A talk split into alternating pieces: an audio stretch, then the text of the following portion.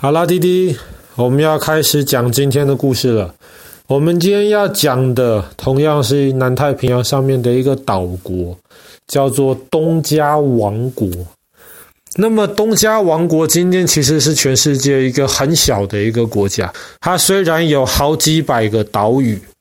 但是呢，这个国家的人口其实大概就十万多一点吧。所以在全世界的角度而言，这个王国重要性似乎不是这么的强。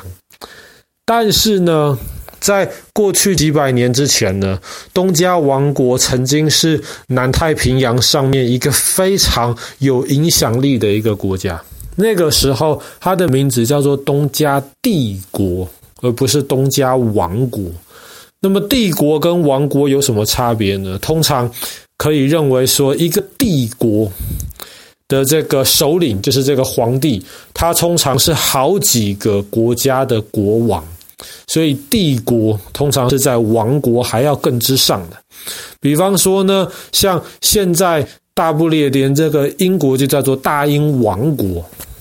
可是呢，以前。英国被称为大英帝国的时代，主要是因为当时这个英国的维多利亚女王，她同时是这个大英王国的女王，以及这个印度的女王，所以那个时候才叫做大英帝国。好了，扯远了，我们今天的故事跟这个英国没有任何的关系。我们今天主要是要讲东家曾经的这个东家帝国，今天这个东家王国，今天。东加的这个爸爸刚刚说过，它有一百多，呃，它有三百多个小岛吧，反正有好几百个小岛组成。可是呢，东加这个地方有一个很特别的一点，就是它在离首都大概六七十公里的一个地方的海底下面，其实有一个能量非常强大的一个海底火山。这个海底火山被认为是超级火山之一。什么叫超级火山呢？根据科学家研究，这个海底火山曾经有一次大爆发，然后这个大爆发之后带来的结果，就是火山喷出很多很多火山灰，火山灰就盖住了整个地球的大气层，然后把太阳挡住了。然后，因为那一次东加附近的这个海底火山大爆发，整个地球因为被太阳光被挡住了，所以整个地球的温度基本降了一度。地球这么大，东加这么小的一个地方，可是海底火山大爆发可以让整个地球的温度降了一度。那当然，我们现在觉得全全呃全球暖化啦，越来越热，如果能够降一度，不是很好的事情吗？但是那个降一度不是正常情况的降啊，那是因为太阳光被挡住，所以在那一段时间之内，可以想象的就是没有足够的阳光，没有植物没有办法顺利的进行光合作用。所以，可能全世界在那个时候都是一个非常缺少食物的一个时代，那是一件很可怕的事情。那么，在那个海底火山的那个附近，其实就有好几个小岛。那么，当时的这个科学家他们就认为说，这些小岛很有可能是当时火山大爆发之后喷出来的这颗岩浆冷却之后形成的这些小岛。那么，爸爸认为这是一个很合理的一个认识。那么，在二零一四年底、二零一五年左右的时候呢，那个海底火山又开始有大爆发的这个迹象。在那几年的时间之内，那个海底火山又不断的从海底下面喷出了很多很多的这个，也不也不能说岩浆，应该说是烟雾吧。然后喷出来的这一些泥土啊、石头啊，在原来的一个岛旁边，那么又形成了一个更大的一个岛，两个岛，一个变两个。那么后来又有一次的喷发，那么就把这两个岛又重新连接在一起了，所以两个岛又变成一个岛，但是这个岛变得大很多，而且这个岛大概平均的高度还有一百公尺左右。那么那一次的大喷发，当然帮这个东加王国的这个土地变大了一点。可是原来的那个岛上面，原来的这些动物跟植物，基本上都因为那一次火山这个大爆发，然后全部被消灭掉了。那么到大概二零一七年、一八年的时候呢，科学家就发现，哎，那个岛好像已经冷却下来，那么上面也有新的这些小动物搬到上面去住了。所以大家想说这件事情好像就过去了。可是到二零二一年年底的时候呢，大家发现那个海底火山又开始不对劲了，又开始在海底不断的冒出这些烟雾，然后呢，这些烟雾又让那个岛开始慢慢又变得越来越大了一点。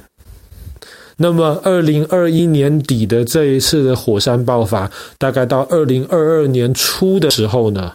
好像火山又暂时停下来了。那么，在二零二二年的一月十一号，科学家很开心，就宣布这一次的火山爆发停止了。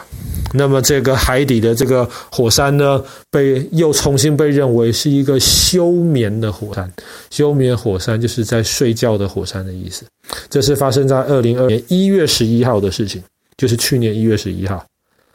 可是到去年的今天，一月十五号。才科学家才说，这个火山休息了四天而已。一月十五号，这个海底火山又开始大爆发，而且这一次大爆发的规模非常非常大，喷出来的这个火山灰跟这些泥土，基本上冲到了大概可能这个天空当中好几好几十公里的这个地方。非常非常非常高，甚至那个火山灰喷发的那个高度，远远超过那个探测的飞机能够飞到的高度。而且这一次的火山爆发带来了非常非常强烈的这个声音，这个声音不只是这个东加王国首都的老百姓听得到，首都很多的这个房子的这个玻璃窗户都被这个很大的声音给震坏掉。甚至连东加附近的其他的一些岛国，甚至连遥远的纽西兰或是澳大利亚，老百姓都说可以听得到这个火山爆发非常非常巨大的声音，而且呢，还不只是有很大的声音，这一次的火山爆发还造成了地震，大概快六级的地震。不只是造成了快六级的地震，通常在海边有这种大的地震，就会伴随着海啸，因为这个地在这个震动，然后海水没有办法很好的这个吸收这个地释放出来的这个能力，所以就有一些海水被挤来挤去，那么就挤出了这个海啸来，大概快一公尺左右的海啸，以东加这个地方出发。往东边一直冲到了秘鲁，南美洲的那一块；往西边呢，这海啸一直冲到了日本、台湾的这一边。然后整个喷出来的这个火山灰，把这个东加的上空，甚至到纽西兰附近的上空，全部都盖成一片灰蒙蒙的。那么在那一段时间之内，东加没有办法有任何的飞机可以起飞，因为飞行员根本看不见到底是在飞哪个方向，甚至连纽纽西兰当时的一些国际的这些飞机起飞，其实都受到了一些影响。这就是一年前的事情。去年的今天，一月十五号，科学家当时就非常非常担心，为什么？就在怕说会不会从前那一种这么大规模的这个火山爆发，然后像爸爸只讲到的，把这个整个太阳光都遮住，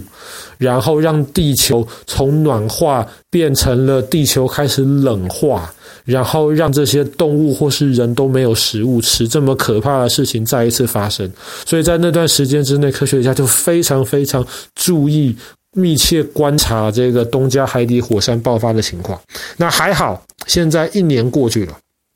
大家发现这一次的这个，就就去年今天这一次的这个火山爆发带来的影响，似乎没有大家想象的那么可怕。